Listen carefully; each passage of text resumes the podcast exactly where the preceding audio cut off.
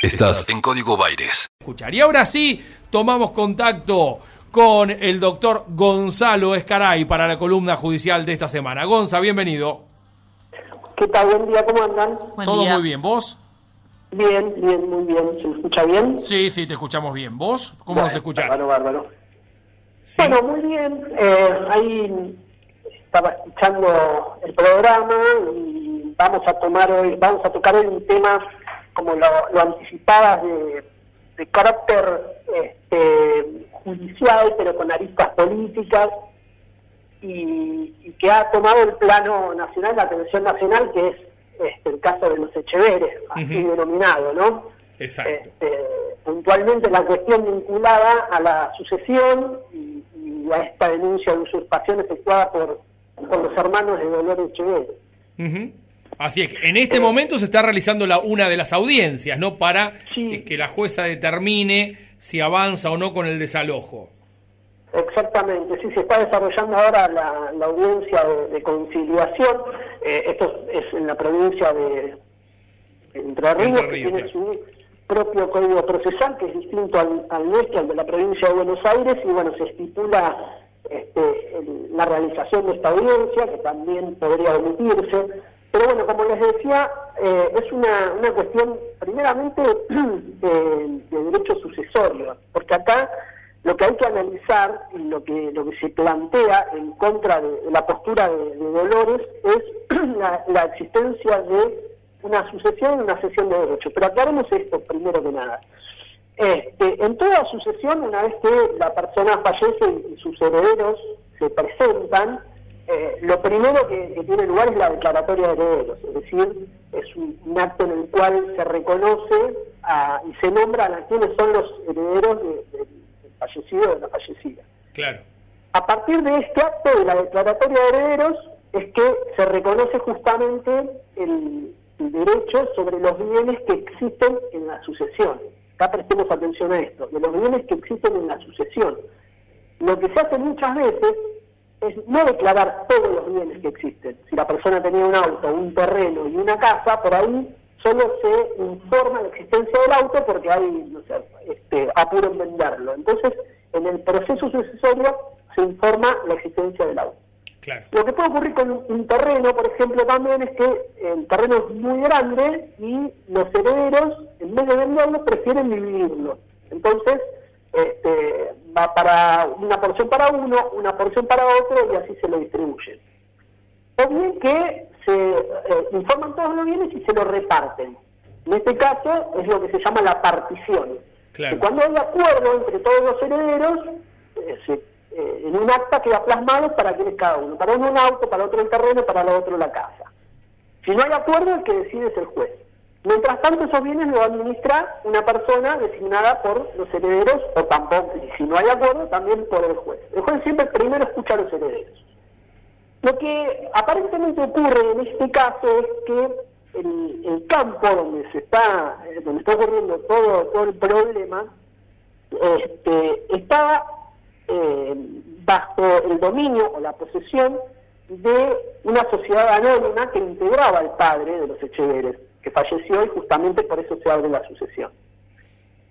Eh, los, los hermanos, los varones Echeverri, como se, se los presenta, lo que dicen es que Dolores firmó una cesión de derechos hereditarios.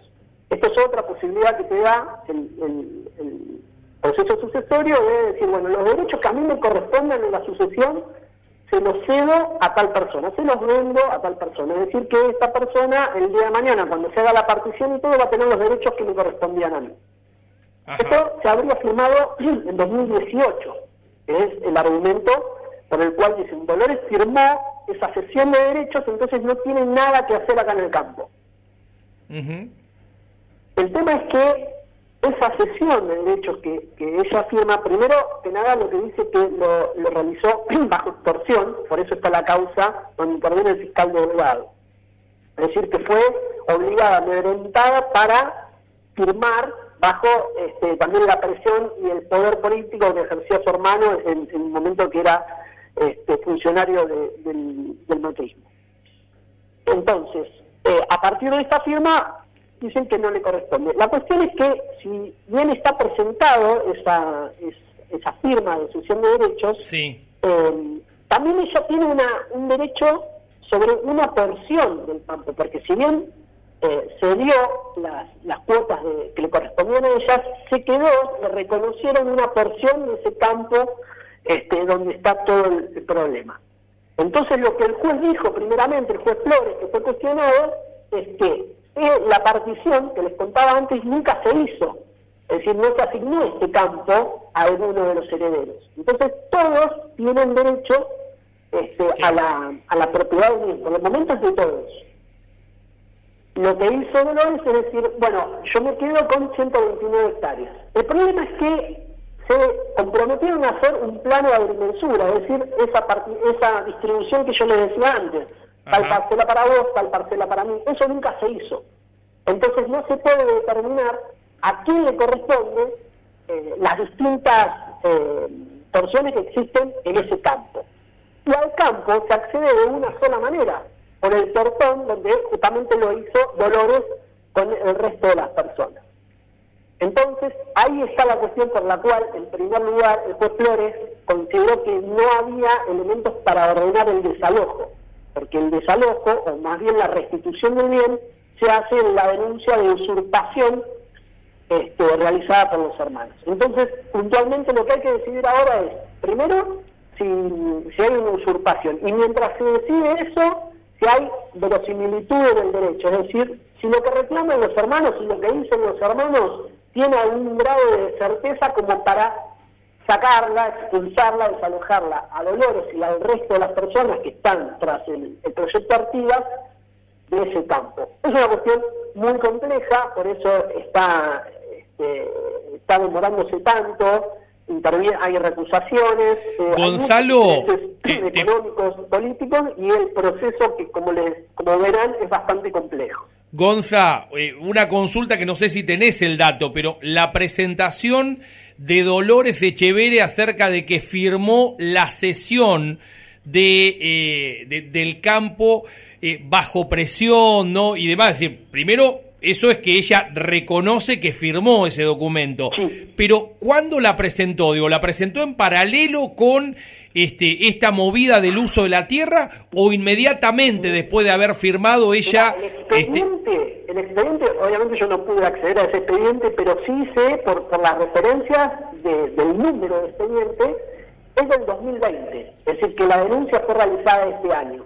Seguramente fue antes de acceso al campo, pero eh, sinceramente eso no lo sé. Sí te puedo decir es que es muy cercana esa denuncia de extorsión al, al, conflicto este que se plantea, la denuncia de extorsión que ella tiene. El ingreso al campo fue el 15 de octubre. A partir de ahí, después es que se hace la, la denuncia y ella tiene también la denuncia realizada de su parte este, manifestando esto. De todas maneras, como les digo, si se toma como válida esa firma, esa sesión de derechos que se hizo, esa se reservó una parte de, las hectáreas que componen al, campo en cuestión. Y, también por el momento, y yo coincido en esto, lo que se dice es que no hubo medios comisivos de usurpación. Traduciéndolo, es que de los requisitos que se exigen para que haya usurpación, esto es como lo hemos charlado otras veces, el ejercicio de la violencia, el abuso de confianza, del engaño, no tuviera lugar. Violencia no hubo porque este, no se rompió el portón para, para acceder, ni hubo violencia física sobre los empleados. Eh, el engaño eh, para el juez Flores no existió porque ella se presentó como Dolores Echeverre, propietaria del campo, a los empleados, exigiendo este, las llaves y el acceso a, otras dependencias. Es decir, no engañó en ningún momento y el carácter de heredera ella lo tiene. Por lo tanto, no hubo ni violencia ni engaño. El fiscal lo considera de otra manera en su dictamen, que no es obligatorio para el juez, que no, está a la jueza, en este caso no está atada lo que diga el fiscal, sino que lo escucha. Para el fiscal hubo violencia por, eh, ejercida sobre los empleados para que le permitan a, a Dolores acceder al campo. Si no se prueba que, existieron estos medios comisivos, estos requisitos para que haya usurpación, eh, no, no se va a poder avanzar sobre, sobre la medida cautelar que se pide, es decir, el, desalojo y la restitución del Ahora, Gonzalo, lo que entiendo por las características de que ese documento de sesión reservaba de todas maneras eh, una fracción del campo para la propia Dolores, digo, permite presuponer que en el peor de los casos, en el peor de los casos, quizá y cuando se haga la división no sean esas las hectáreas, digo, no sea ese pedacito del campo, sino otro, pero digo, nadie va a poder decir, no, de todo este predio te tenés que ir completamente. No, tal cual, el tema es que eso se va a tener que resolver en el proceso sucesorio, y hasta tanto no se resuelva, eh, a, a, manera de ver, no se puede hablar de usurpación para nada, porque no está determinado todavía quién le corresponde cada porción, y, no es que se tienen que entrar en, esas hectáreas, vamos a, poner que ya están establecidas cuáles son, pero no delimitadas por una agrimensor, no tienen una, un ingreso independiente. Eh, entonces tenés que acceder por la por, por la por el portón que, denuncian que, que usó, que ingresó Dolores a la fuerza. Por lo tanto, para mí, hasta que no se resuelva la cuestión sucesoria, no se va a poder avanzar sobre si corresponde en el marco de un proceso penal la restitución del bien. Clarísimo, eh, clarísimo realmente para además traer un poco de claridad a un debate de candente actualidad en el cual me parece que eh, por repetición algunos medios pretenden este, ocultar más que clarificar, ¿no? Realmente insistiendo con la idea de una usurpación en un episodio en el cual hasta ahora la justicia no logró demostrar ¿no? que se cumplieron este, las condiciones para poder decir que hubo una usurpación. No, tal cual. Son, eh, no considero que exista el delito de usurpación. Sí puede haber, eh, de parte de los coherederos, es decir, de los restantes herederos, este, una, un argumento válido en cuanto a que ella este, está pasando por arriba, si se quiere decir, a los derechos de ellos, no está respetando los derechos de, sus hermanos como también propietarios de, del campo, que si bien en realidad como integrantes de la sociedad anónima que es dueña del campo.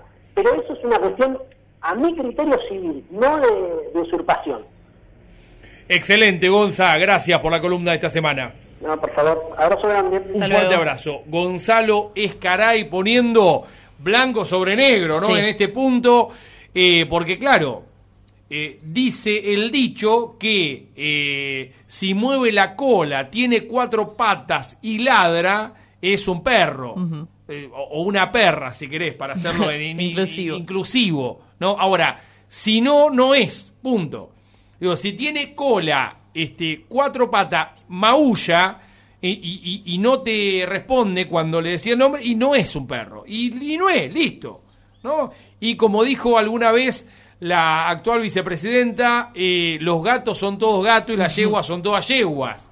¿No? Y las cosas por su nombre. Y si no eh, tenés elemento por una usurpación, no es una usurpación. Mal que le pese a eh, perfil, a perfil que por cierto están de paro los trabajadores de perfil ah, nuevamente en el día de hoy. Este, me había olvidado de mencionarlo. Eh, a Infobae, a La Nación, a Clarín, digo, a todos los socios y amigos de Luis Miguel Echeverri.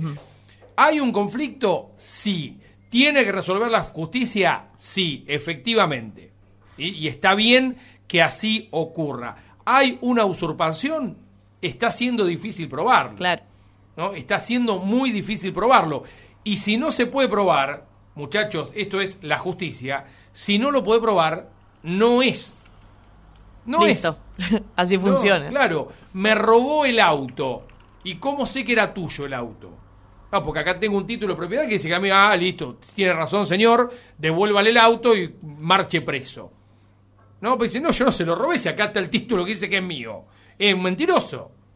Ah, bueno, eh, ¿usted tiene título del auto? No, no lo tengo, eh, pero es mío, ¿eh? Ah, ¿y usted qué dice se lo robó? ¿Tiene título? No, tampoco. Y... ¿Qué tiene que ¿Presentar testigo? Ah, no, está resuelto. Si no tenés título, no es de ninguno de los dos. Marchen presos los dos, será en este caso. Pero se entiende, digo, hay que probarlo. Me usurparon. Y Dolores dice, no, si es mío el campo. Es mío. Bueno, no, nos tenemos que correr 10 metros para allá, media hectárea para el otro lado. ¿no? Pero eso está claro. Y no se desprende del análisis. Pero además, fíjate lo sencillo que era entender el expediente. ¿eh? No, ella dice que firmó bajo presión, extorsionada. Pero que aún así se reservó hectáreas del campo que son para ella, son de ella. Por más que tengan esa firma. Por más que tengan la firma y que digan que no puede disponer del campo. Está bien, no puede disponer, pero las hectáreas siguen siendo de ella. Entonces, en el peor de los casos, che, no, mirá, que esa hectárea del sur no, vos tenés que ir a las del oeste. ¿No? Que son las tuyas, que en definitiva van a ser las tuyas. Bueno, nos movemos. Claro, va a decir, bueno, nos movemos y punto. El litigio tiene más que ver, me parece, con que hay una sola tranquera, porque no está subdividido, que con otra cosa, ¿no? Complejidades que se quieran disfrazar de algo distinto, porque es importante hablar de usurpaciones. En este caso, este, para organizar banderazos y demás. Es última pausa de la mañana, ya regresamos para el final. El equilibrio justo entre música e información. Está en Radio La Plata. Está en Radio La Plata. El nombre de tu ciudad. Tu ciudad. Tu ciudad.